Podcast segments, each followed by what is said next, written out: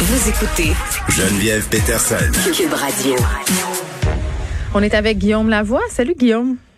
Bonjour. Bon, c'est le début du procès de l'agent orange, non, je suis pas fine, de Donald Trump. Cet homme a été président des États-Unis. Je le sais, mais des Ah, fois, euh, je suis un peu délinquante. Qu'est-ce que tu veux? Je manque euh, à l'étiquette.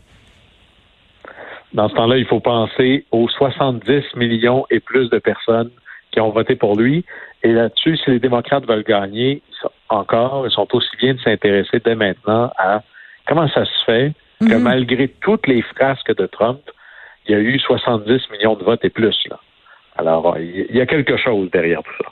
Ben, et en effet, puis oui, euh, de rire euh, de tout ça, comme de rire par ailleurs euh, des adeptes des théories du complot, c'est passé à côté de la problématique. Faudrait peut-être commencer à s'inté- s'intéresser, pardon, à pourquoi il y en a autant. Ça, tu as bien raison là-dessus. Là, ce fameux procès qui débute, la question de la constitutionnalité, tout ça va se poser là. Oui, parce que, évidemment, si vous êtes dans, dans le camp des raisonnables et que vous voulez pas voter contre le président Trump, voici l'excuse euh, qui passe bien. Voici l'excuse pour voter contre qui va faire que vous n'allez pas perdre toutes vos invitations dans vos soupers chics, c'est de dire que c'est pas constitutionnel. Hein, c'est, comme ça qu'on se positionne en disant, écoutez là, c'est une procédure de destitution. Il est plus en poste. Alors clairement, s'il est plus en poste, ben tout ça est caduque, alors c'est pas constitutionnel. Ça passe pas vraiment le test, parce que c'est déjà arrivé, pas pour un président, mais pour c'était un secrétaire de la guerre, donc un, ministre de la Défense, si on veut, et il voulait tellement être sûr de s'en sauver qu'il est parti à la course, littéralement à la course donner sa démission. Le Sénat a dit non, non, on va voter pareil, tant pis pour toi. Mais là où ça peut compter vraiment, c'est que il y a deux votes. On va voter pour l'acquittement ou la condamnation, et ça, heureusement pour Trump, c'est un vote aux deux tiers, et il n'y a à peu près pas de chance que ça arrive, donc il va être acquitté. Mais s'il y avait une condamnation, après ça, c'est la sentence. Là, il y en a deux. On peut destituer, on présume que la dernière élection a réglé le cas de la chose, mais après ça, il y a est-ce que je vais condamner la personne à perdre tout droit de, re- un nouveau poste dans l'appareil fédéral? Donc, ça voudrait dire, littéralement, empêcher Trump de pouvoir être candidat pour tout le reste de sa vie. Et ça, ben, c'est là où ça devient peut-être intéressant. Et en plus, il pourrait plus avoir d'honneur ni d'émolument. Donc, il pourrait peut-être perdre sa pension là-dessus.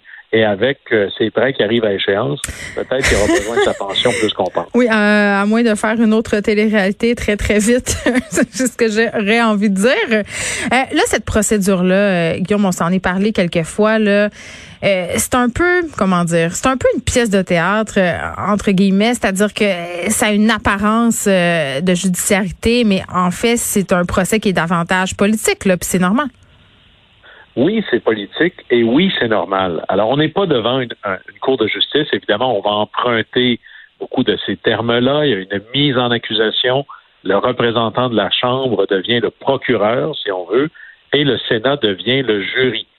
Mais au-delà de ça, c'est un processus politique parce qu'on n'est pas dans un processus criminel. Donald Trump risque pas, s'il était condamné, la prison ou une amende. On n'est pas du tout dans cet ordre-là. On est dans une soupape de sécurité que l'État américain s'est donné pour sortir quelqu'un de sa chaise et s'en débarrasser pour toujours s'il abuse de son de ses droits, s'il abuse de son mandat. Alors, et, et ce qui va être intéressant, c'est même si Trump est, est acquitté, ce genre de procès-là, ça laisse des traces. Évidemment, c'est pas chic de dire que t'es- tu imaginez que vous passez quelqu'un en entrevue et il vous dit, euh, moi j'ai été accusé de fraude deux fois, mais j'ai été acquitté. Allez-vous Ouais. Ça euh, laisse quand même des traces.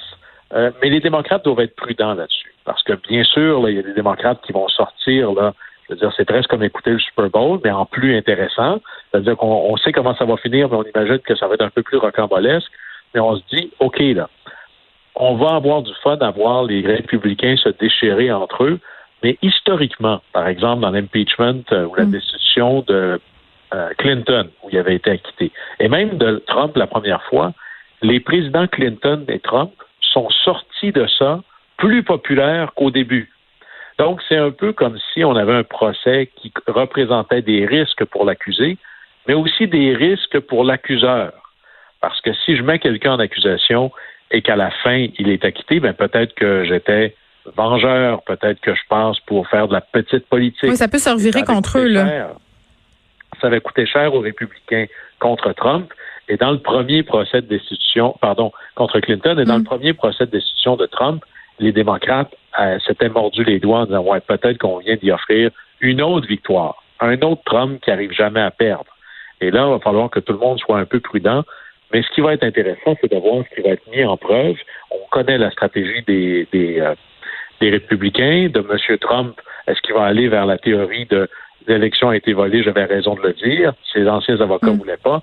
Mais c'est du côté démocrate. On va mettre en preuve des discours de Trump, des agissements de Trump, et on va d'ailleurs, ça va être le mandat des procureurs, c'est de faire un lien direct entre le discours et les appels de Trump et l'insurrection contre le Capitole. C'est ça le lien qu'on va essayer de faire. Tu voulais qu'on se parle du plan de relance euh, COVID aux États-Unis. Est-ce qu'on a un plan?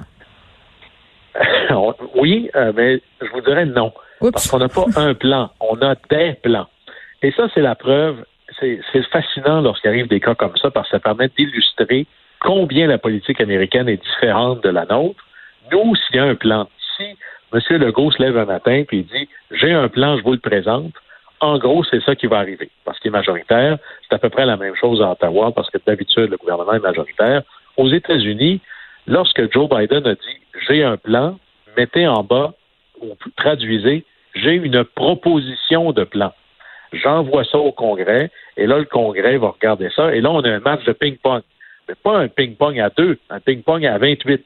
Parce que là, c'est normalement, pour que tout ça soit adopté, il faut que le même texte, à la virgule près, soit signé par la Chambre, par le Sénat et par le président. Alors ça, ça veut dire que en plus d'avoir euh, des propositions et des contre-propositions et des contre-contre-propositions entre la Maison-Blanche et le Congrès, il va y avoir des versions différentes entre les démocrates et les républicains. Il va y avoir des versions différentes entre le Sénat et la Chambre. Et là, après ça, il va y avoir des versions différentes entre les sénateurs XYZ mm et les élus ABC et un autre groupe 1, 2, 3. Et là, à la fin, il va falloir que tout le monde finisse par trouver quel va être le chiffre qui va faire l'affaire de tout le monde, et surtout, qui va avoir le crédit politique de la chose. Parce que c'est bien beau de faire la bonne chose, mais si personne ne le sait en politique, c'est bien maudit. Alors, c'est fascinant. Ceux qui disent, voyons, ils ont un gouvernement qui marche pas, vous regardez ça avec des yeux canadiens ou québécois. Parce que c'est exactement ce que les pères fondateurs voulaient. C'est-à-dire un système qui n'agira jamais que si et seulement si ça fait l'objet d'un très vaste consensus. Alors, c'est assez fascinant de voir ça euh, se, se, se, passer pendant des semaines et des semaines. Puis là, on passe de propositions de chèques par enfant à 1000 dollars, à 2000 dollars, à 3000. Puis à la fin, ben, on va jouer un jeu, c'est-à-dire choisissons un chiffre. bon. Et Guillaume, merci. On se reparle demain. Mon plaisir.